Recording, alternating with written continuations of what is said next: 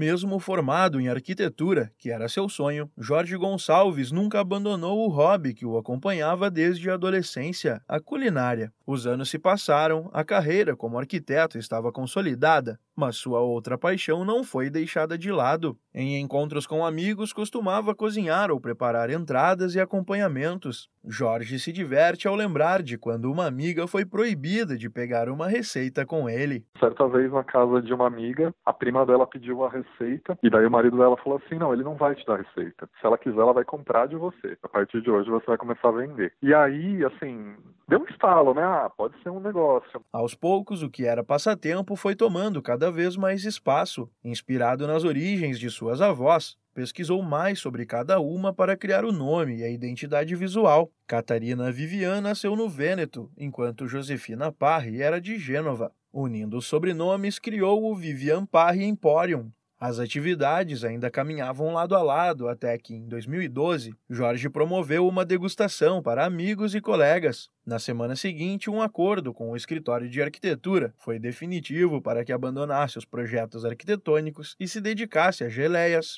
molhos, azeites e sais aromatizados. A viagem programada para observar as edificações de Nova York foi mantida, mas o foco virou quase que completamente para a culinária. Jorge sabia calcular, exigência do ofício anterior, mas não entendia tanto assim de finanças. Gestão também não era algo que tivesse estudado até então. Foi aí que, por dica de uma amiga, procurou o Sebrae. As primeiras vendas foram por indicação de amigos, que também adquiriam boa parte da produção. Aos poucos, as empresas começaram a se interessar e chegaram a representar 70% do faturamento. Hoje, a proporção está invertida e a maioria dos consumidores é de clientes individuais. A ideia agora é crescer sem perder a identidade. A gente tem um propósito de aumentar a produção, mais de uma forma uh, equilibrada, para que a gente não perca controle da, dessa questão do artesanal, pegar desde o começo até o final e saber que você está entregando o melhor para o cliente.